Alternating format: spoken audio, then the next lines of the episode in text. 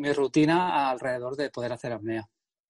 Siempre he estado viajando. Eh, no, es que haya dado más prioridad al buceo que a los negocios, porque al final eso del el, lo que dicen del balance vida-trabajo, yo estoy todo el día trabajando y, estoy todo el día viajando. Para mí no, no existe ese, ese equilibrio de, de vida, trabajo, negocios, no, o sea, me encanta trabajar, me encantan los negocios online, me encanta bucear. Entonces, un poco todo, todo se mezcla y se disuelve. Pero sí que, que es verdad que le doy la prioridad al buceo, más, aunque no me da de comer ni me da de vivir, pero creo que es un, creo que es un, digamos, una combinación y un, un contrapunto muy bueno a, mi forma de, de, vivir. Me encanta trabajar, a veces he metido 12, 16 horas, bueno, como todos los que trabajamos online, pero luego el poder salir de tu casa y meterte al mar a bucear dos horas y desconectar, pues... Uf, vengo del gimnasio que tengo en casa, aquí en, en España. Por cierto, volveré en esto en unas semanas si, si abren el país. Creo que por fin está dando un poquito de, de resultados. Llevo dos semanas en dieta cetogénica, que es, básicamente comer solo grasas y, y proteínas. Y hoy este fin de toca carga de carbohidratos, así que me estoy empachando de carbohidratos lo más limpios posible, que no combinen grasas y carbohidratos y proteínas, sino que sean solo carbos y proteínas. Me están sentando bastante bien, la verdad, y esto que he comido un poquito sucio después de entrenar, he ido a comprar unas flautas de estas de pastelería, digo, voy a darme el capricho y eso lo voy a repetir ah, cada dos semanas. Lo que no se puede repetir tan a menudo, me acaba de venir ahora esto para hilarlo perfecto con esta conversación, es esto de, de nadar con ballenas, ¿no? que es lo que hace Joan. Y esta vez, por primera vez en el podcast, cuando hablamos de ballenas, no estamos hablando de señores con mucha pasta que invierten en bolsa, ¿vale? O de instituciones o cosas así, sino ballenas de verdad, el, animal, ¿no? Que es un animal de verdad, es Joan, un, un amigo mío que, bueno, lo conocí gracias a través de mi blog, cuando mi blog aún no tenía tampoco mucha audiencia, ah, pero ya había algunas personas que lo leían, ¿no? Y, entonces Joan me contactó, pero él siempre ha sido un perfil como muy low profile. Aún así los negocios online siempre le han ido muy bien ah, y no ha tenido esta necesidad de, ah, de documentar, ¿no? Algunas personas pues documentamos y de paso pues lo convertimos en un, en un negocio aparte de lo que hacemos. Algunas personas hasta lo terminan haciendo como lo central de su, de su marca, lo central de su negocio, que es un poco lo que me está pasando a mí a, raíz del podcast, ¿no? Eso ya os lo contaré más adelante. Pero en el caso de Joan, los negocios también le gusta tanto programar y meterse en esa, en ese foco, que, lo hace desde una perspectiva mucho más low profile. Pero de nuevo, estamos en contacto, es un muy buen tipo y quedamos en Barcelona hace unos, unos años para tomar un café y la verdad es que, que conectamos muy bien, ¿no? A saber, ahora creo que tendría que preguntarle a Joan dónde está, porque algunas pasa algunos meses del año en Chipre, después se va a nadar con las ballenas en Tonga y, todo. Y, eso de las ballenas sí que es algo que tengo que hacer algún día, ¿no? Cuando me lo comentó Joan, dijo, hostia, es que ves los ojos que son como una pelota de fútbol y es absolutamente increíble. Y como os comentaba al principio, esto es algo que no se puede hacer de forma recurrente como mi recarga de carbohidratos los fines de semana. ¿Por qué? Porque la cría esta de ballenas, pues el periodo de cuando crían y demás, que se ve que varía un poco de sitio y también acostumbra a ser en, Tonga, pero también, claro, pasa todo esto del calentamiento global, cada vez hay menos ballenas y este tipo de cosas, ¿no? Y ahora, ahora con el COVID debe estar chungo chungo. Además que hacerlo cuesta una pasta. Yo creo que lo hablamos en la conversación. Si no recuerdo mal, alrededor de 5.000 euros arriba o abajo. Eso, el, el, hecho de poder nadar con ellas, ¿no? Seguramente el billete ahí, la estancia te cuesta muchísimo más. Yo apartaría al menos 10.000 euros por hacerlo, pero es una de estas cosas que, que tengo que hacer sí o sí. Así que nada, sin haceros esperar más, me gustan mucho estas charlas de vez en cuando, ¿no? Con personas como Joan que son más centradas en nada específico. Son sobre la vida, te hacen recapacitar y de algún modo pues pensar en cosas, ¿no? De ostras, me gustaría hacer esto o aquello, ¿no? Y así que la disfruté mucho, la estuve guardando, mm, así que la publico ahora porque sí, creo que este es un tipo de, una, un tipo de charla, esta de Joan, que no se hace vieja, ¿no? Se puede publicar en cualquier momento y siempre es relevante, a menos que haya una catástrofe mundial que no estamos muy lejos de ello. Así que, sin haceros esperar nada más, como digo, os dejo aquí en el podcast multidisciplinar de Pau Ninja.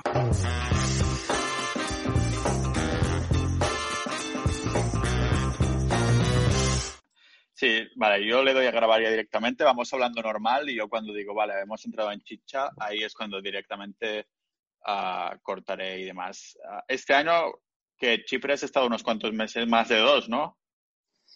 Sí, este año la verdad que, bueno, cada año voy a, cada año paso las, los dos meses de rigor en Chipre y este año pues... Dos meses como... de prisión, ¿no?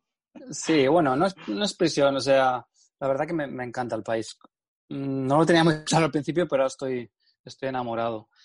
Y el, el, tema es que este año me he quedado en mi prisión, ha sido más que nada Bali. Me he quedado ahí como cinco o seis meses. Y bueno, es una y buena prisión, ¿no? Sí, la verdad que eso ha estado muy bien. Cada, bueno, cada año estoy ahí medio año más o menos, pero este año digamos que ha sido medio forzado. Tenía otros planes, pero al final he decidido confinarme, en, confinarme allá. Pero después te ha tocado y... volver a Chipre un poco, ¿no? Y... Este era el tema. Este año no lo tenía muy claro porque digo, bueno, como este es el año del fin del mundo, sí. digo, pues no, pues si no, si no voy a Chipre quizá no pasa nada. Pero luego empezaba a ver un poco lo que decía el tema del gobierno de España, que decían, no, no, se van a contar todos los días estas cosas. Y, y decidí, decidí irme un poco antes para Chipre, porque veía también que las cosas estaban poniendo un poco difíciles para viajar y me fui, sí, un par, casi, casi tres meses, casi tres meses este año. Cuando estás en Chipre, aparte de quedar con los otros españoles y, conocidos que tenemos por ahí, también tienes la opción de hacer apnea, ¿no? Que es de las cosas que tú estás a tope de metido desde hace años. Sí, la verdad que es el, primer año, como hace tres años en Chipre, sí que los sábados y fines de semana quedaba con el grupo de emprendedores y hacíamos estos típicos brunch, pero es que ya estos últimos dos años todo el día estoy buceando. Entonces, he dejado de hacer estas quedadas de, de, emprendedores digitales y estoy con los amigos de que también he hecho un grupito así bien chulo y estoy todo el día haciendo buceo, básicamente.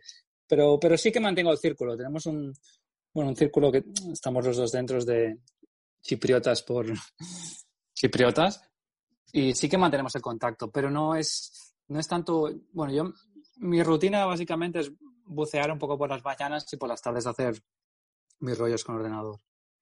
Um, vale, entonces yo lo hago al revés, ¿ves? Por las mañanas soy más de trabajo ahí con el café y después por las tardes digo, venga, ahora ya toca un poco, porque soy, que la energía me viene bien de mañana.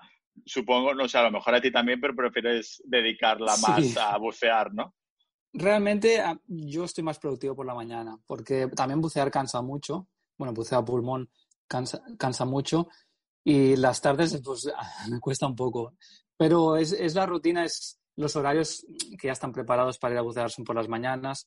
Incluso cuando estoy en Bali también es por las mañanas, entonces después de comer o me hago una pequeña siesta o me tomo un par de cafés y entonces sí que trabajo por la tarde. Pero es más un poco por logística de, de cómo está todo preparado. Pero sí que a mí esta... también se, se, nota la energía, se nota el bajón. Claro, ¿y estas uh, personas que conoces, las has conocido a través de Internet o intentando buscar ahí algún sitio específico para hacer uh, buceo? Que, por cierto, cuando decimos buceo, es, yo lo diría apnea, tú lo dices buceo a pulmón, ¿o cómo, cuál es la terminología sí. correcta? Apnea, básicamente es apnea o freediving en inglés o buceo a pulmón en, en español. Apnea sería la palabra griega, ah, pero vale. bueno, se puede hacer apnea, buceo a pulmón, freediving. Básicamente es bucear a... Lo que hemos hecho todos de, de, de, chiquitos, ¿no? De bucear con el tubo y las gafas y bajar y subir, bajar y subir. Pues algunos nos han, nos ha dado un poco más fuerte claro. y lo hacemos a, a nivel de estilo de vida. Claro, a nivel esto cómo te surge de, de más adelante? Que, porque entiendo que empezaste a tomártelo más en serio ¿eh? o más bien como actividad uh, recreacional ahí de hobby y tal cuando ya eras adulto, ¿no? Sí, básicamente ya como llevo unos 10 o 12 años haciéndolo así un poco medio en serio, Y, claro, yo soy de, un pueblecito de, la Costa Brava y me gustaba mucho hacerlo, pero al final solo lo puedes hacer dos o tres meses al año, que es cuando el verano, julio, junio, julio, agosto, quizás septiembre. Entonces, el resto del año, pues te quedaba con el gusanillo este de, ostras, quiero ir a bucear o quiero ir al mar, quiero nadar.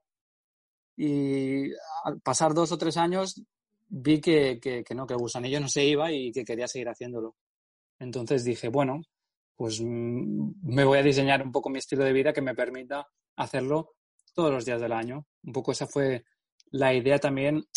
Todo, se juntó un poquito, ¿no? Siempre yo he trabajado online, he tenido negocios de internet y una cosa lleva a la otra y ves que lo puedes hacer desde cualquier lado, te vas un, mes a, a, Egipto o te vas un, mes de, de, viaje a las Canarias y ves que puedes manejarlo y bueno, pues de, las Canarias te vas a Indonesia, de Indonesia a Filipinas, de Filipinas a Australia y, y así pues ya y es un, estilo, un estilo de vida. Pero bueno, el objetivo era hacerlo, mi objetivo principalmente era poder hacer apnea más, digamos, todos los días del año, en aguas cálidas, a ser posible. Ese era un poco requisito. No debes, te debes helar el culo, ¿no? Si, no, si tienes que hacerlo ahí en aguas frías, no debe ser del todo, no, no se debe disfrutar tanto, supongo. No, personalmente lo, lo odio, no me gusta nada. Eh, siempre un poco buscar el clima tropical, emigrar a los sitios siempre de calor. Claro, entonces guías estos viajes que haces gracias a los negocios online precisamente por la apnea, ¿no? Digamos que la apnea es el pilar principal que, que dirige donde viajas porque cuando está, vas a un sitio es con la idea en mente de hacer apnea, ¿no? Sí, básicamente ahora, digamos, o bueno, ahora desde siempre he diseñado un poco mi, mi, rutina alrededor de poder hacer apnea. Siempre he estado viajando. Eh, no, es que haya dado más prioridad al buceo que a los negocios, porque al final, eso del el, lo que dicen del balance vida-trabajo, yo estoy todo el día trabajando y, estoy todo el día viajando. Para mí no, no existe ese, ese equilibrio de, de vida, trabajo, negocios, no, o sea, me encanta trabajar, me encanta los negocios online, me encanta bucear. Entonces, un poco todo, todo se mezcla y se disuelve. Pero sí que, que es verdad que le doy la prioridad al buceo, más, aunque no me da de comer ni me da de vivir, pero creo que es un, creo que es un, digamos, una combinación y un, un contrapunto muy bueno a, mi forma de, de, vivir. Me encanta trabajar, a veces metido 12, 16 horas, bueno, como todos los que trabajamos online, pero luego el poder salir de tu casa y meterte al mar a bucear dos horas y desconectar, pues es un poco lo que te, te mantiene activo y te mantiene con las ganas, yo creo. Claro. una de las cosas que, hablamos tú y yo cuando quedamos, a, claro, yo te he preguntado precisamente por esto, ¿no? Porque es algo que no, que no he probado mucho. O sea, no he probado en absoluto, pero que tengo muchas preguntas que me vienen a la mente, ¿no? Porque me comentabas que es como una especie de meditación, ¿no? Como, ¿Me puedes contar un poco esas sensaciones desde que te pones al agua y vas bajando, bajando, bajando uh, sin uh, aguantando la respiración, ¿no? Que a mí me daría una de miedo de hostia que no lo calculo bien y salgo ahí y me muero o algo, ¿no? Sí, sí, totalmente. Es, es, es una meditación, es una meditación extrema, digamos. Y es una herramienta que siempre lo digo, excelente para conocerte a ti mismo. Eh, entender un poco, conocerte dónde están tus miedos, tus inseguridades, tus límites. Eh, o sea, para mí es una herramienta de control mental súper potente, porque sí que es verdad que yo te puedo engañar a ti, le puedo engañar al otro, puedo decir, puedo engañar a todo el mundo, pero a ti mismo tú no te puedes engañar. Y si en un momento estás a cierta profundidad y tienes miedo o, sientes tensión o sientes estrés, todo esto te hace como interiorizar todo este proceso. Y para mí, ya te digo, es, de, practicarlo tanto ya se ha convertido como en una herramienta para superarme a mí mismo. al final, a mí lo que, lo que me atrae un poco, la ambición que tengo siempre es ser mejor, mejorar en todos los, en los sentidos, ya sea hacer más dinero o mejorar mis negocios, mejorar mis relaciones, mejorar mi, mis límites y encontrar en este deporte que es, es un deporte súper físico, pero es que es más incluso mental que físico. Y eso lo, encuentro, lo encuentro que es muy, muy atractivo, porque siempre estás intentando mejorar y mejorar y mejorar. Claro, para mí esto es un mundo totalmente desconocido. Entonces, eh, yo creo que antes que nada te quería preguntar, cuando tú te metes en el agua, ¿cuáles son los pasos? Porque si yo me lo imagino, me imagino que te tiras al agua y simplemente, o sea, no respiras y te vas dentro, dentro, dentro, hasta que dices, vale, aquí es más o menos lo que calculo que puedo aguantar, ahora de vuelta, digamos. O sea, que estoy aquí el 50%, ahora subo arriba uh, porque es el 50% que tengo restante o algo así. ¿Cómo serían los pasos, los pasos auténticos? Los, pasos auténticos, si me, vienes como un principiante puro, como este tipo de preguntas, yo lo que recomiendo, sí, por ejemplo, lo que recomendaría es que se informaran, hicieran un curso, aunque sea básico, con alguien, con un instructor certificado, más que nada por, a nivel de seguridad y a nivel de entender un poco la fisiología del cuerpo. Creo que eso es súper, súper importante. El, sí que es verdad que puedes ir y, a la piscina, bajar y subir, pero es que yo recomendaría a cualquiera que haga un curso con alguien con un mínimo de caché o, o, un tipo de certificación, lo, básico, que es uno o dos días de introducción, porque ahí se, le va a explicar un poco cómo se respira correctamente, qué pasa en la fisiología del cuerpo, mínimos requisitos de seguridad, porque es un deporte muy seguro, pero si se siguen las reglas. Si no se siguen las reglas, por ejemplo, se hace solo, puede ser muy, muy, muy peligroso. Entonces yo lo que recomendaría, a alguien que quiere empezar así, antes de ponerse a hacer, el, a hacer un poco así el cabra, que lo hemos hecho todos realmente, yo recomendaría que, se pasaran un fin de semana e intentaran hacer un curso de iniciación. Pero si hay gente que no, no todo el mundo lo va a hacer, entonces, ¿qué es lo que recomiendo? Que lo hagas siempre con alguien, alguien que más o menos tenga un mínimo de conocimientos, que te esté vigilando. si estás en el mar o en la piscina, nunca lo hagas, nunca lo hagas solo. Esa es la, la regla número uno. Y la segunda sería un poco intentar ver qué pasa con tu respiración, relajarte al máximo y esto del 50% es muy relativo, porque lo que tú crees que es el 50% mm, seguramente no lo es. El, cuerpo humano está muy adaptado al medio marino, aunque parece que lo hemos perdido en los últimos años, ¿no? De, cuando, después de, nacer. Pero el ser humano, bueno, es un mamífero súper adaptado al medio acuático. Entonces, seguramente tu límite es mucho más, más alto del que tú te crees. Claro, entonces tú como, ¿qué sensación tienes que dices, que dices, vale, no bajo más, ahora subo a la superficie? Bueno, claro, en mi caso es un poco más especial porque yo ya llevo muchos años, muchos, muchos años haciéndolo, entonces me conozco. Sí, claro, te lo pregunto respectivamente, o sea, a ti, más que ahora ya no tanto en global, sino a ti como, como más profesional, ¿no? Sí, a ver, básicamente es un poco la progresión. Eh, si, si quiero bajar a 30 metros, por decir una profundidad, antes he bajado a 10 y, he bajado a 11, y he bajado a 12, y he bajado a 15, a 20, y he bajado 500 veces a 25 y, ¿sabes? Entonces, todo es muy progresivo. Entonces, yo, por ejemplo, la profundidad de 30 metros sé que la podría bajar porque la he bajado muchísimas veces. Entonces, no es que de golpe diga, ahora quiero bajar el doble. Todo es, todo es muy progresivo. Y tú vas a fijarte mucho en las sensaciones que tienes. Y si bajas a 20 metros y te sientes que te vas a ahogar y realmente entras en pánico o tienes muy malas sensaciones, pues no, la siguiente bajada no vas a decir, vale, pues ahora bajaré 25. Va a ser un poco a decir, vale, vale, ¿qué está pasando? En vez de bajar a 20, voy a bajar a 10, un poco ver las sensaciones del cuerpo.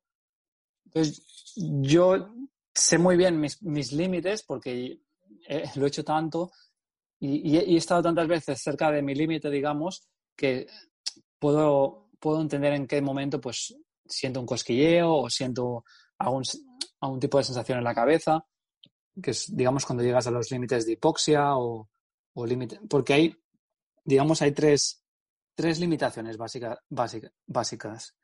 Una es la limitación de la ecualización, que son los oídos, que realmente es, creo que es la mayoría de gente cuando comienza, ese es el límite que tienen que es que, uy, no, me, pitan los oídos, me, duelen los oídos, no puedo bajar más.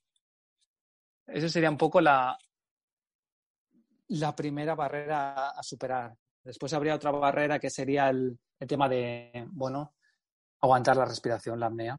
Eso, eso, también se entrena. Y luego habría otro tema que es un poco la flexibilidad de, de los órganos internos, la caja torácica, los pulmones, que también necesitan un, una adaptación gradual. No ir ahí a, lo loco, a hacer el cabra, como dices tú. Entonces, cada una de estas tres cosas tú las entrenas de forma individual, digamos, ¿no? No, es muy buena pregunta, porque digamos que ah, cuando ya eres un poco más avanzado, siempre te vas a encontrar limitado por una, yo diría una de estas tres, incluso añadiría otro, un cuarto factor que puede ser el, el factor mental, que es muy importante.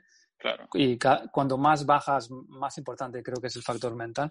Entonces diría que siempre es como, ¿cómo se dice esto? Estos de estos chicos del circo, de juggles, ¿no? Cuando haces lo de...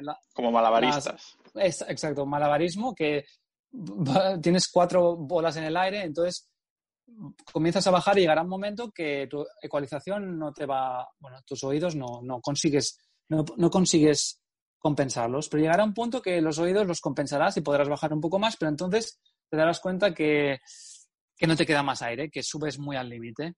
Entonces, siempre hay como una de estas pelotas que siempre te limita.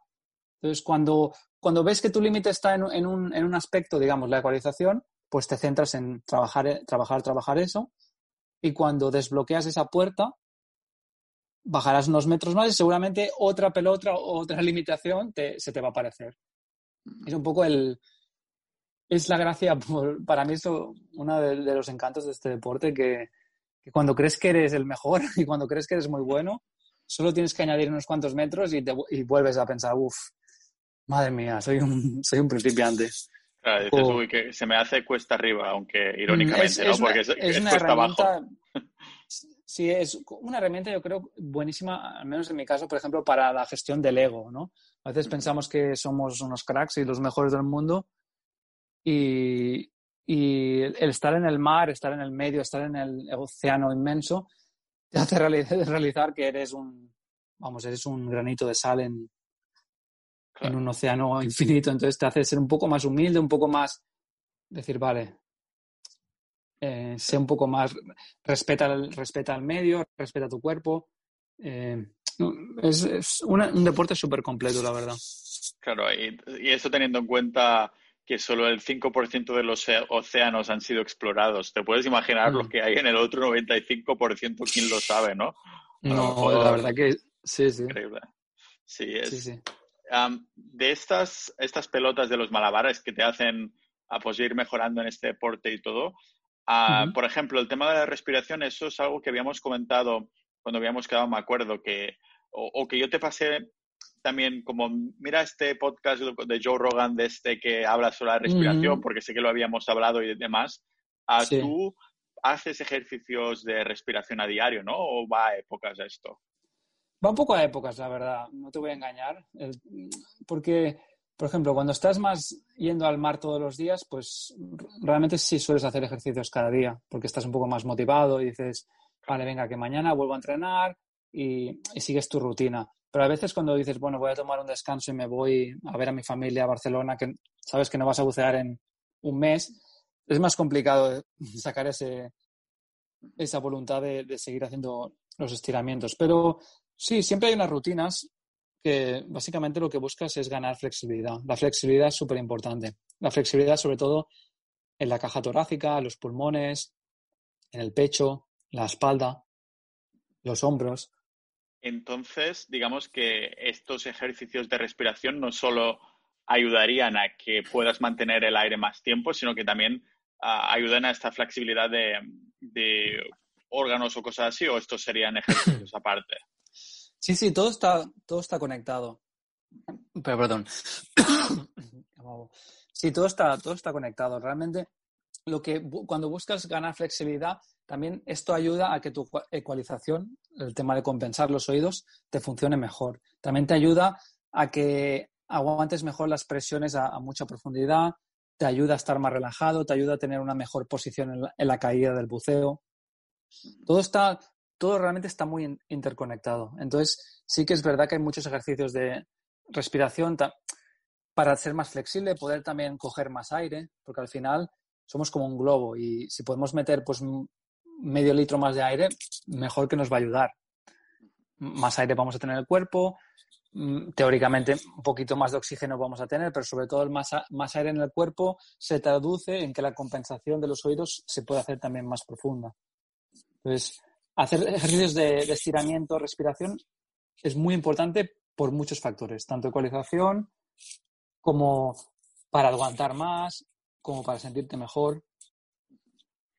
Yo había mm, probado submarinismo y, de hecho me quedaba como una clase o así para sacarme el certificado este PAD y demás, pero decidí no hacerla porque no me gustó nada la sensación de como falta de libertad en el sentido de que tenía que llevar la bombona, los plomos, todo eso, ¿no? Había un checklist enorme que me yo parecía que era rollo astronauta, ¿no? Dice, digo, alguna cosa falla y me muero aquí, ¿sabes? Me ahogo. Entonces, no me gustó nada el hecho de no tener libertad en este sentido, ¿no? De, depender de tantas cosas para que todo vaya bien. Cuando estás haciendo apnea, claro, necesitas mucho menos, muchas menos cosas y es todo 100% ah, dependiente de, tu cuerpo, ¿no? De las cosas que, ah, que tú hagas. no sientes alguna, pero al mismo tiempo, claro, estás yendo abajo, abajo, abajo y como más te alejas de la superficie, digamos que más vulnerable eres, ¿no? Esa es la sensación que, diría que tengo yo. Supongo que, ah, ¿cómo lidias con esto? Si realmente es simplemente un ejercicio mental o hay otros factores que dices mm. que, juegan un papel. Sí, es, un, es típica también eh, pregunta de poco la, guerra esta que hay entre el buceo y la apnea, ¿no? Que hay un poco de, conflicto. Y yo eh, practico los dos. A ver, realmente, si miramos así en una gráfica, el 99% de mis buceos son en apnea y un 1% es, lo hago con, botella o con bombona. Pero son, yo creo que son cosas distintas y las dos se pueden disfrutar, porque hay, hay buceos o hay sitios en concreto que yo prefiero hacerlo, por ejemplo, con botella, porque hay mucha vida marina o es un, un barco hundido muy profundo y es muy increíble. Son, son cosas distintas, pero sí que es verdad, al menos quizás estoy un poco, claro, no soy muy objetivo, pero sí que gran parte de mis amistades y gente que conozco, muchos comienzan con la, la botella y hacen la transición a la apnea precisamente porque se sienten más libres o se sienten... Eh, sí que es verdad que te puedes mover mucho más libremente, no, no dependes de, no dependes de un equipo externo. Yo, por ejemplo, me siento mucho más seguro en apnea, también porque lo practico más. Y, por ejemplo, decirte una cosa, bajar 80 metros en apnea a mí no me supone miedo, pero bajar, por ejemplo, quizá 50 metros en botella me, da, me da respeto. Claro, por eso que decía de que a lo mejor te falla algo o algo así, ¿no? Claro, porque yo confío más en quizá mi cuerpo que en un factor externo que es bueno, un equipo al final mecánico externo que puede fallar en cualquier momento. Entonces, esto es, esto es muy relativo. Yo me siento más seguro haciendo un buceo en apnea porque conozco mi cuerpo y, sé lo que estoy experimentando. Pero las dos son, al final, las, dos te, llevan a disfrutar un poco del mar y, de esa sensación de, de paz. Entonces, yo abogo siempre por las dos, aunque la apnea me, tira mucho más. Ah, ahora que mencionabas esto de los barcos hundidos, esto a mí me flipa, todo lo que es historia y, y, todo, más que historia, también lo que es historia con cierto misterio, ¿no? De que dices, ostras, ¿cuál será la historia de esto, en este caso de barcos, ¿no? Ah, debe ser flipante estar ahí abajo con, y ver un barco hundido, ¿no? Y a lo mejor enterarte un poco de la historia o no saber en, ¿Has estado en muchos de estos? Sí, sí, la verdad que están bastantes. Y, todos tienen su historia y todos tienen su gracia. Por ejemplo, ahora en, Chipre, donde vivo y donde salimos a, ir al mar cada día, hay un, barco de 186 metros hundido, enorme, que, se llama Zenovia. Y, y, es increíble, hay hasta, hay hasta coches dentro, camiones, bueno, eh, es, está intacto. Realmente era, era, un barco sueco nuevo y se hundió en su primer viaje. Hostia, claro, ¿sabes la historia un poco de que, falló o así? Sí, es una historia bastante curiosa. Eh, pasó, creo, en el año 86, 87. Eh, compraron el barco en un astillero sueco. Lo, compraron en Chipre, lo trajeron para Chipre, vacío, y lo, carga, lo, lo cargaron lo cargaron con todo el material, bueno, camiones, coches, mercadería, mercancía, perdón. Lo cargaron todo en el puerto de Chipre, pero este era un, un, pez, bueno, un, barco, un, mercancías que era muy innovador. Era el primero que usaban equipos electrónicos, vamos, ordenadores, para calcular las cargas de, las cargas de, ya puedes ver por dónde va la cosa. Fue la primera vez, lo, trajeron nuevo de Suecia, lo llevaron a Chipre, lo cargaron hasta los topes usando este nuevo software con, con un ordenador que te decía cómo tenías que colocar las cargas y todo dentro del barco, lo, llenaron hasta los topes y a la que salió del, a la que salió del puerto se dieron cuenta que el ordenador este, bueno, estaba mal configurado. Y, y a, nada, a 50 metros del puerto se empezó a hundir, se empezó a hundir y bueno, fue un, fue un gran show. Intentaron traerlo de vuelta al puerto, pero dijeron, si lo tenemos a vuelta aquí sería la de Dios. Y, y está, está hundido como a 100 metros, 150 metros en un sitio perfecto fuera del puerto. Es un poco la historia. Entonces está todo en, intacto. En botella, ¿no? Ahí bajas. En, No, no, a pulmón, a pulmón. Ah, sí. Wow. Porque claro, son ciento y pico metros, entonces... no, el, el, bar, el, barco son 186 metros de, de eslora, digamos. Ah, vale, vale, Sí, sí, eh, sí. El, el, fondo son unos 40 metros, no es muy profundo, pero claro, el barco es enorme. Entonces, si bajas a 17, 20 metros ya te puedes poner encima de él. Y, y ese eh, realmente es, es mastodóntico y está súper bien conservado. Piensa que lleva llevan unos, sí, unos 30 años allí y, claro, este es uno muy divertido. Lo que hay dentro, los, estos coches y estas cosas, es de la época, ¿no? Y eso se quedó ahí tal cual y ahí... Sí, sí, tal cual. Está todo, todo, todo lo que se quedó. Creo que, bueno, ya quitaron todo el tema de, ya no hay petróleo y esas cosas. Bueno, supongo que en su, en su día fue un desastre, pero ahora ya, pues eh, ahora es una gran, una gran atracción. Este es uno que a diario prácticamente vamos cada día porque está enfrente de donde, donde pasamos para, para hacer apnea y bueno, me lo conozco bastante bien. Y luego en Chipre hay, hay, unos cuantos más que por esa zona, también muy divertidos. Wow. sí, sí, Chipre tiene buena historia por lo que veo de barcos hundidos y estas cosas. Pues sí, ah, bueno, al final es una isla y los otros sí que están hundidos a propósito, pero este, ah, este tiene, tiene su tela. A propósito, porque dicen, venga, vamos a crear una atracción, vamos a hundir un barco, o como lo crean. Correcto, sí, al final es, es puro negocio, es un atractivo turístico para que vengan turistas, vengan. Sí, este, el, el que digo yo fue sin querer y se ha convertido, bueno, no sé cuánta gente al día, quizás 100, 100, o 150 personas al día lo deben visitar, buceadores. Claro, pero de algún modo, hostia, joder con los de Chipre también, porque yo pienso que parte del atractivo es un poco que, sea, que no sea adrede, ¿no? Que ocurrió por cosas que que no son forzadas, ¿no? Claro, pero eso es muy difícil. Es muy difícil decir, vale, ahora se ha hundido este sin querer y se ha hundido porque tiene, los barcos tienen que hundirse a una profundidad más o menos cómoda. No los puedes hundir a 100 metros porque no va a ir nadie o van a ir dos personas. Pues tienes que hundirlo a una profundidad asequible. Luego también, para, antes de hundirlos, los que preparan los tienen que limpiar, quitar los motores, quitar cosas que contaminen. Entonces, realmente hacer un hundimiento así accidental es un desastre. Sí, bueno, que parezca accidental, que parezca un accidente que en verdad no lo es, ¿no? sí, seguro que hay muchos de estos, realmente. De estos barcos que has visto alrededor de todo el mundo, ¿a cuál, ¿recuerdas cuál es el más antiguo, a lo mejor más así, un poco como misterio y tal? Estoy, mi yo niño e intenta pillar esta información. El más, no sé, es que la verdad que, he visto muchos, ¿eh? Muchos, muchos, muchos. Pero, mm, mm, a ver, el, bueno, el que más me conozco es el que está en Bali, que es donde, bueno, al lado de donde vivo, gran parte del año, se llama Liberty, usa Liberty.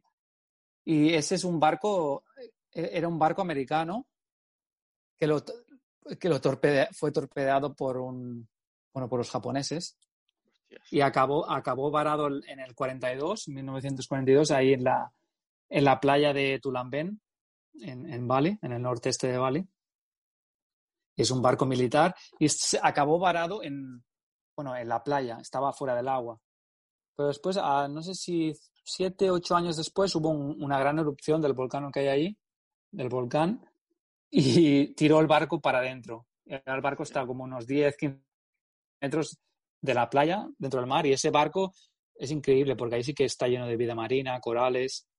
Y ese, por ejemplo, me lo conozco también como la palma de mi mano.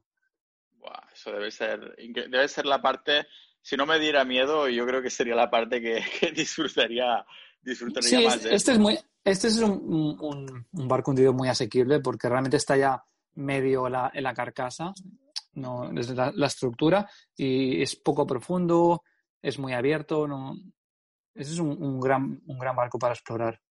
¿Hay alguno de estos que, que hay ahí, yo que sé, que fuera de épocas de, ah, de esclavos, que hay esqueletos ahí dentro? Esto ya no, ya no me estoy flipando demasiado, he visto demasiado Piratas del Caribe. Puede ser, no, que te voy a decir, a ver, de estos de esqueletos, es que yo no creo que si se han hundido en el 1400, o ay, perdón, o en el, el siglo XIV, no creo que, no creo que los esqueletos sigan por ahí.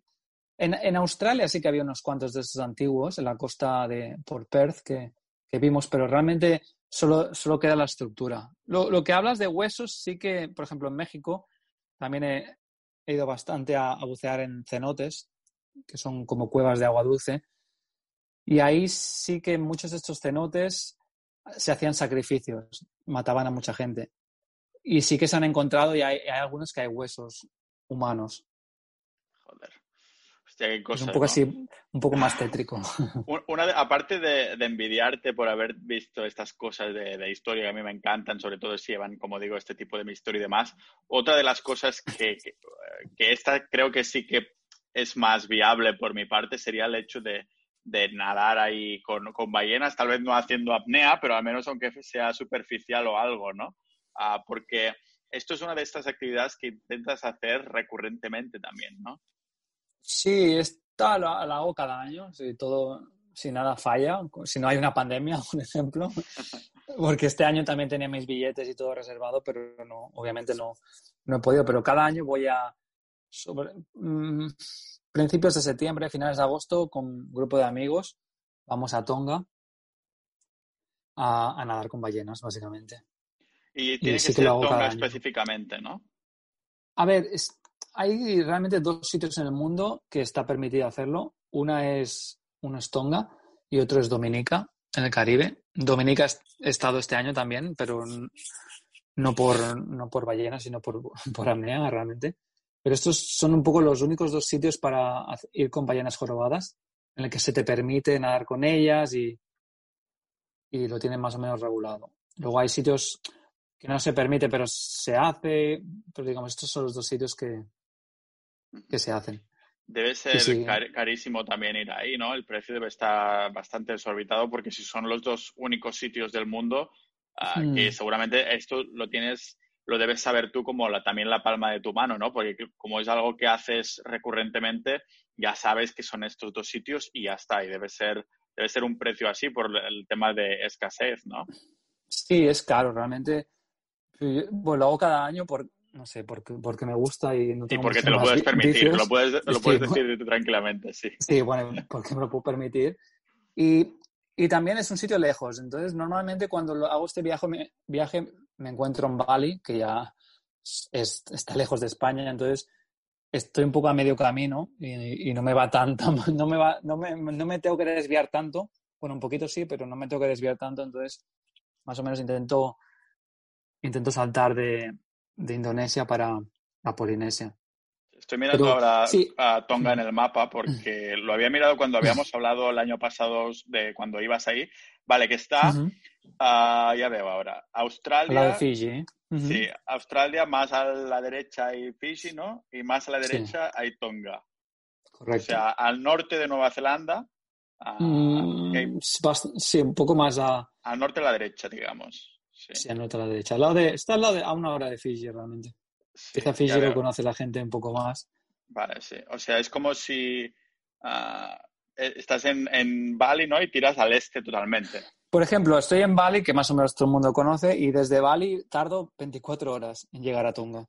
Wow, 24 horas, sí. Eh, eso que aquí en el mapa no parece tan tanto. Ahora que estoy haciendo zoom, sí que Ah, parece mucho más lejos, porque claro, Australia es enorme, es como más, más que Europa, ¿no? Y claro, Australia son ocho horas, ocho horas de punta y punta, y también desde Bali no hay, no hay vuelos directos, entonces cada año hago una ruta así un poco estrambótica, pues normalmente es Bali o de Bali a Hong Kong, Hong Kong, Fiji, Fiji, Tonga o desde Bali a Sydney, Sydney, Fiji, Fiji, Tonga. Digo, no, hay que hacer como al menos dos o tres escalas y está lejos, entonces acabas tardando un día. Que, ya, estás ya estás lejos, pues. Claro. ¿Qué precio tiene llegar ahí? O sea, si estás desde Bali, si incluyes los billetes y, y no sé si ah, tiene un precio el hecho de estar con las ballenas y eso está controlado en el sentido que es el negocio también de, Tonga. Claro, eh, no es el, es el negocio de Tonga. Ah, vale, es lo único que hacen, ¿no? Sí. Realmente la, la gente de Tonga vive vive la temporada de ballenas que son dos o tres meses al año. Son gente bastante humilde y, y que todo su dinero sí lo hacen, lo hacen en esa, en ese periodo. No, no tienen, no tienen mucho más. La pesca y las ballenas. Wow. ¿Y, eh, precios? El precio, a ver. De curiosidad. Mm, ¿Por vuelos o, por hacer las ballenas, por ejemplo? A las dos cosas, más que nada para que una persona diga, vale, tengo que ahorrar hasta aquí para si quiero hacer esto. vale por ejemplo, yo que me lo miro con tiempo desde Bali, más o menos por mil y poco euros tengo un vuelo de ida y vuelta. Mil y poco euros desde, Bali, o sea, ya estando allí. Y luego las ballenas, yo calculo unos mm, de 3.000 a 4.000, 5.000 euros. ¿Y esto qué incluye? ¿El hecho de poder estar ahí una semana con las ballenas? O... Sí, eso incluye estar una semana o seis días de, de buceo con las ballenas, el alojamiento y la comida realmente no sé si, lo incluiría. Depende un poco de... Claro, yo lo hago con amigos y es un poco... Lo vamos planeando sobre la marcha. Y también ya conozco gente ahí. Pero más, más o menos para la gente que se quiere que se lo quiere plantear, yo diría, si ya estás por la zona del sudeste asiático, una semana de ballenas con los viajes y todo esto, yo apartaría unos 5.000 a 6.000 euros. Se puede hacer tranquilamente sí. es, de estas cosas que, debe ser impresionante, ¿no? De, que incluso un ojo de una ballena debe ser como tu cuerpo o algo así, ¿no? No, el ojo no es como tu cuerpo, pero como tu cabeza lo parece. realmente es, increíble, es una experiencia muy...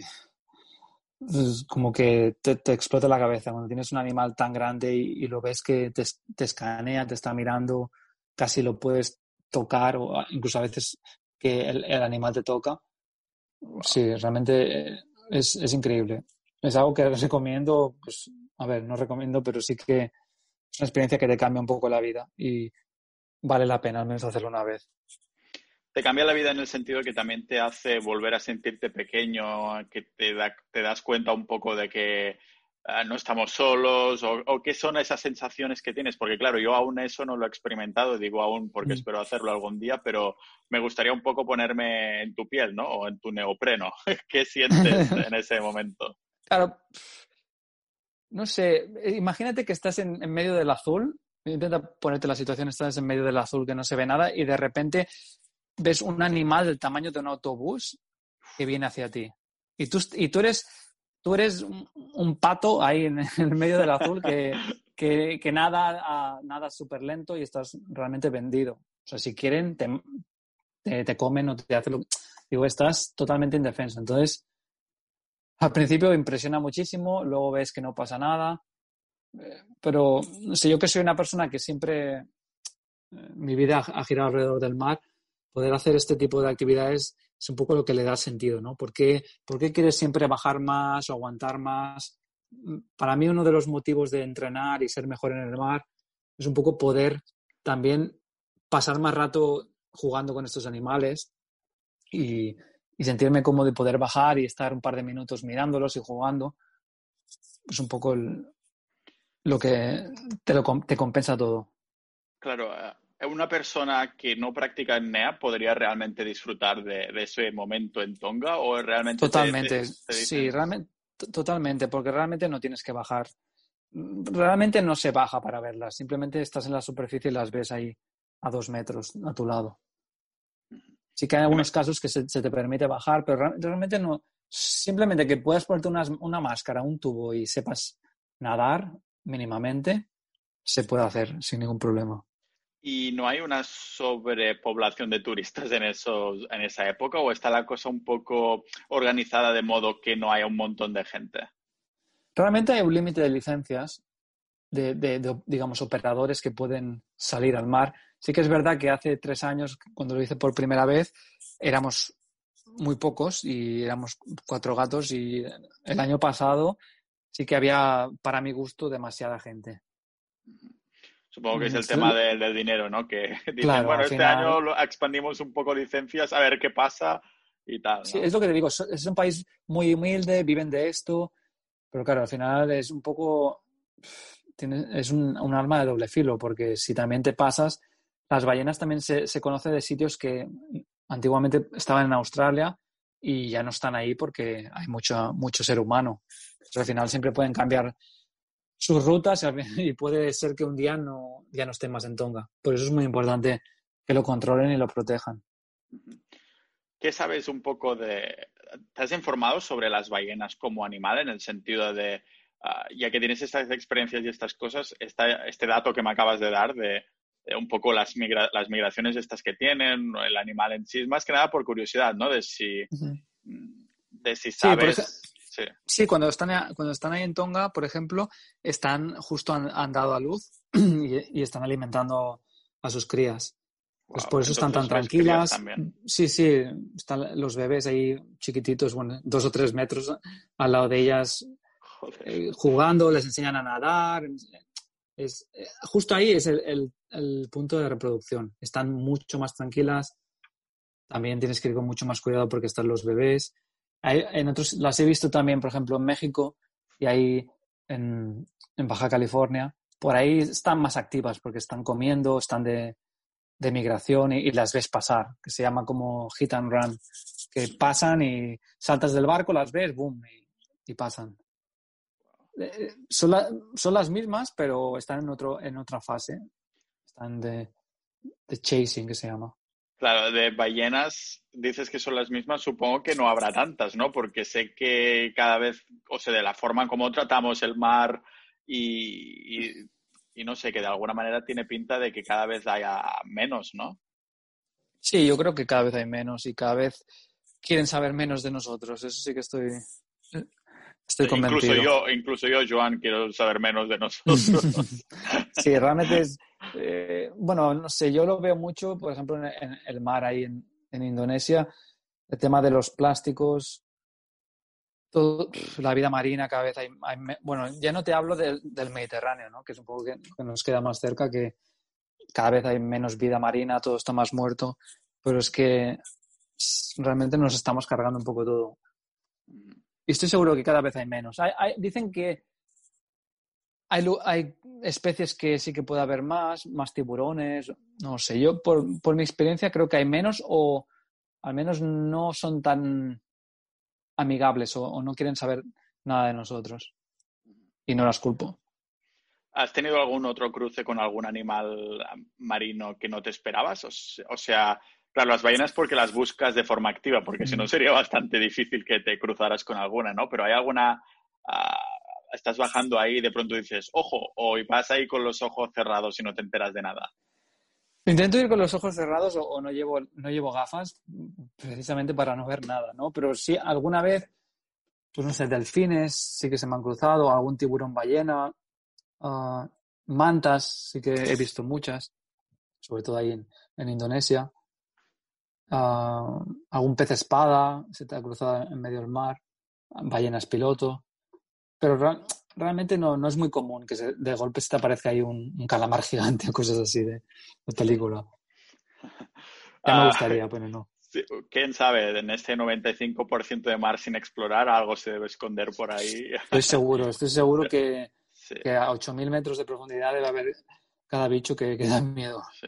Habías visto, ah, había leído yo, no sé si lo has visto tú, que habían analizado el ADN de los pulpos y se ve que hay un porcentaje bastante considerable de que no se puede distinguir, o sea, que, han concluido que es de fuera de este planeta.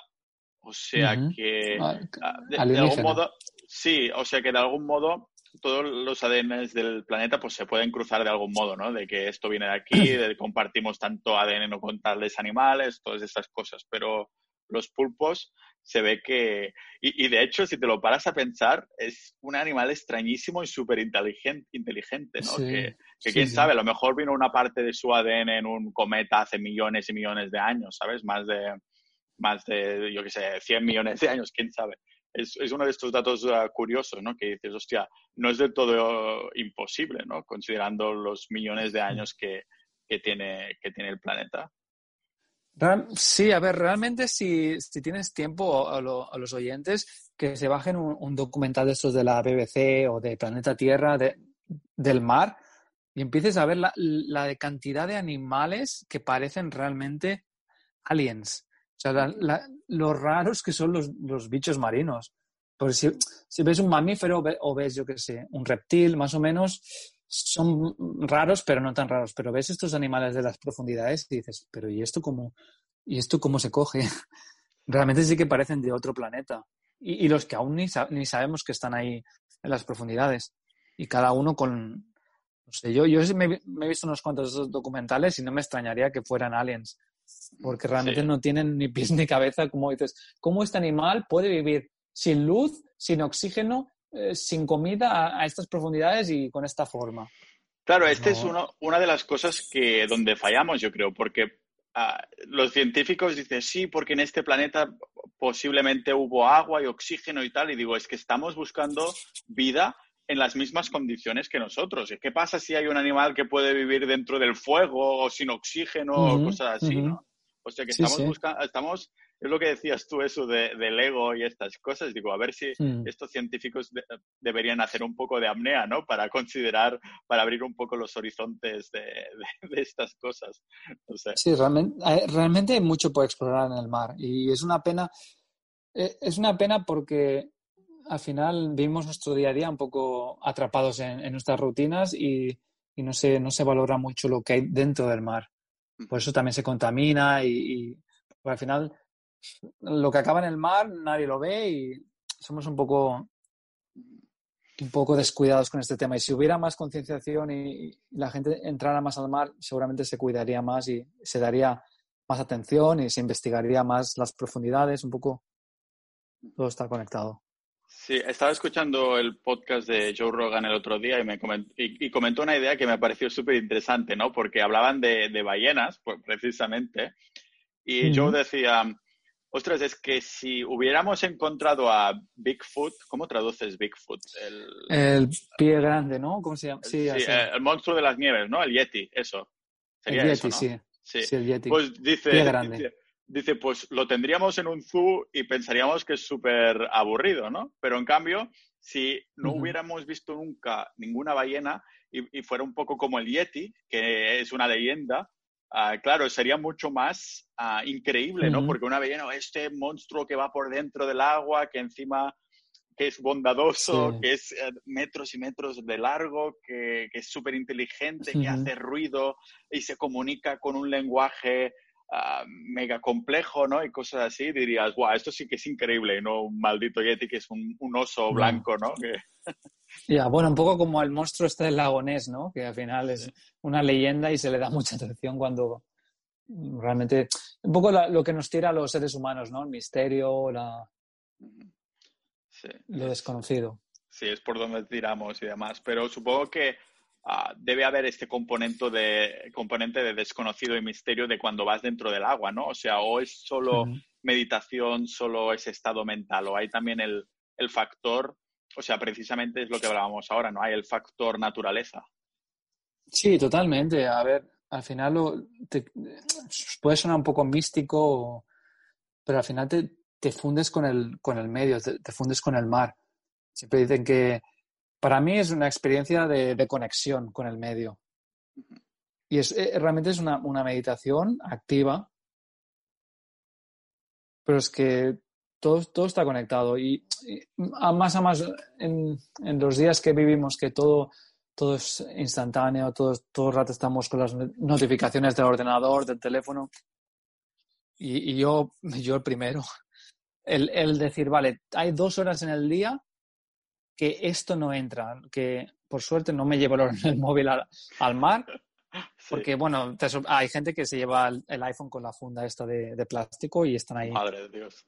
Que dices, pero bueno, eso ya no entraremos aquí. Pero para mí es al menos dos horas al día que, no voy a arreglar nada por tener el, teléfono, pues, por tener el teléfono al lado. Es un poco una meditación.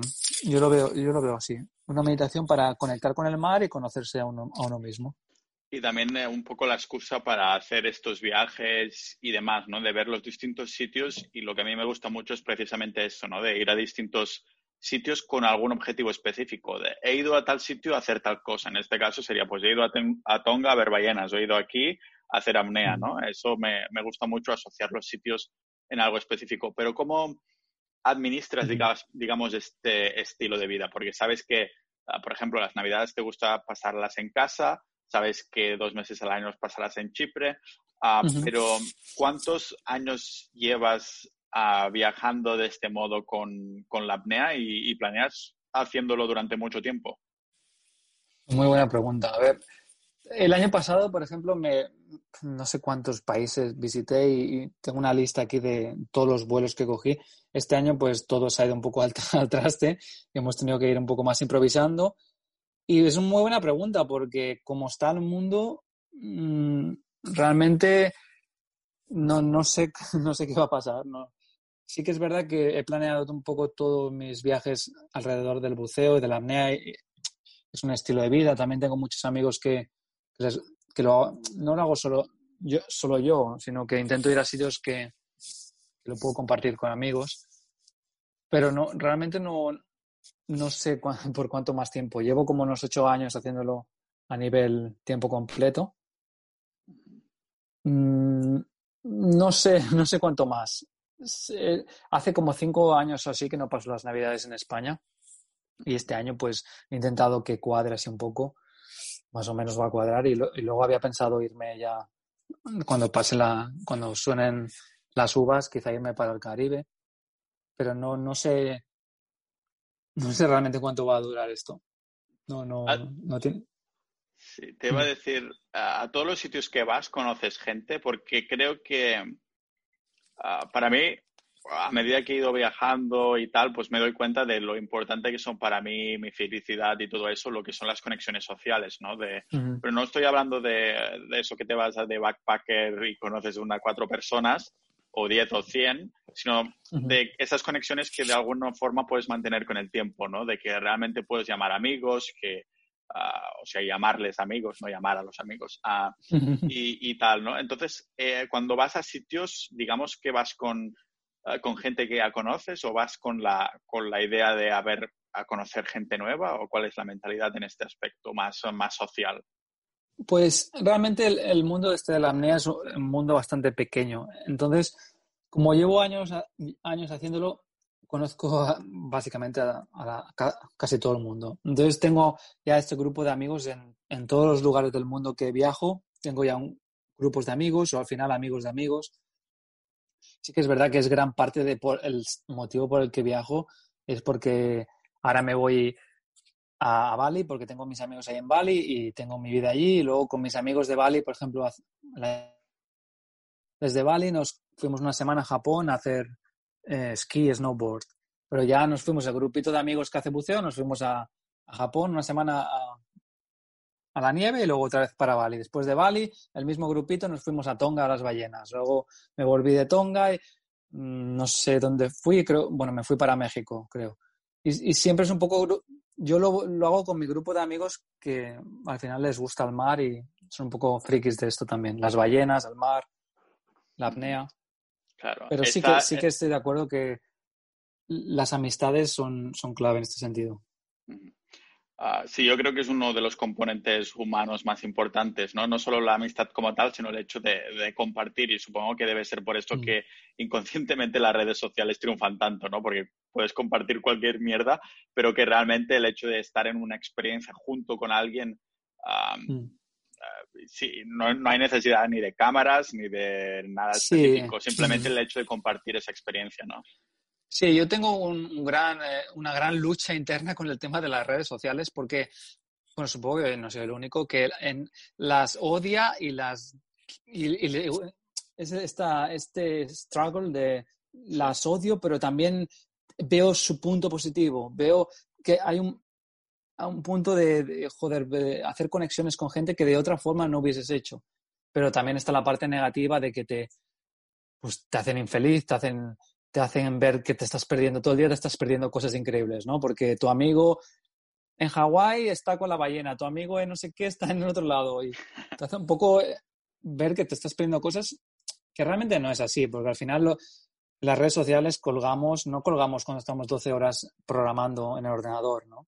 Colgamos cuando salimos y vemos una ballena o los highlights, exacto. Entonces, es importante que no perdamos un poco la, la visión que, las redes sociales son muy, muy deceptivas, pero sí que, sí que, por ejemplo, a mí me ayudan porque mantengo un contacto con amigos y, veo un poco, pues ves un poco dónde vas a ir, pero es, es la lucha. Hay días que digo, wow, no me gustaría tener nada y otros días dices, bueno, pero entonces que me, me, me escondo debajo de una piedra. Sí, hablando de redes sociales, vamos a poner el enlace a Instagram de, de Joan y todas las referencias que, que hayamos hecho a las notas del, del, episodio. Estos amigos que tienes supongo que deben tener también éxito en los negocios online, ¿no? Porque tener ese estilo de vida que pueden estar en distintos sitios para disfrutar de la apnea no lo puede hacer todo el mundo.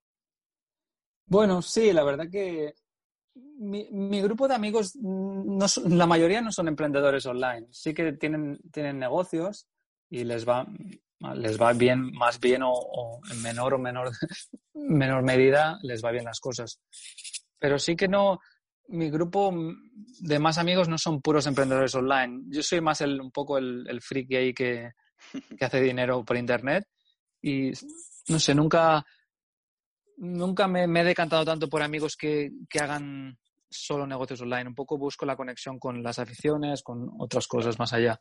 Pero sí que es verdad que a ver, es un estilo de vida que tienes que tienes que ganarte bien la vida si quieres hacer, si quieres ir a tope, ¿no? Es un poco como, si quieres viajar tanto, pues tienes que, que ganarte bien la vida o puedes viajar un poco más lento y disfrutarlo más. Las dos cosas son... Yo, yo la verdad que disfruto mucho con una vida muy simple, mientras tenga mi ordenador, mi conexión a internet y pueda ir al mar, me da igual estar en un hotel de cinco estrellas o estar en una chabola. Me, me adapto. Que, prefieres gastarte el dinero después en ir a Tonga que en lujos como coches o cosas así, ¿no? Mm, es que realmente, ni lo, o sea, podría hacer las dos cosas. No es que, no es que digas, no, vivo en una chabola porque quiero ir a Tonga, no. Vivo una chabola, no, no vivo una chabola, ¿no? ya, digo, entiendo, sí. quiero decir, me da, no, hago lo que me apetece y, soy feliz viviendo en, una super casa como soy feliz viviendo en una casa más simple. Digo, no, no me estoy de... Y también me gusta trabajar muchísimo, ya estoy siempre haciendo negocios y invirtiendo, invirtiendo en Internet, que es gran parte, de, la mayor parte de las cosas que hago. Pero es un poco el, extremo, me gusta trabajar a tope y me gusta disfrutar a tope. Y, y no, me estoy no me estoy de nada. Es como work hard, play hard, ¿no? Sí, es, realmente no lo veo ni como work, porque para... Es otro hobby, digamos, otro hobby a la apnea que te aporta distintas cosas mm. que la apnea que se complementan, ¿no? Supongo que quieres decir. Correcto, sí. Me acuerdo cuando era más, empezaba a hacer dinero online, que decía, sí, yo con 25 años me, me voy a retirar, ¿no? Siempre decía, con 25 me retiro. y me acuerdo siempre, empecé como así bastante jovencito a hacer dinero y, y luego ahora pienso, tengo 35 y es que no me quiero retirar, esto me encanta. Me encanta hacer proyectos, me encanta lanzar nuevas cosas, me encanta... O sea, no, no, no, no me quiero retirar, pero no quiero renunciar a nada. Y al final, pues...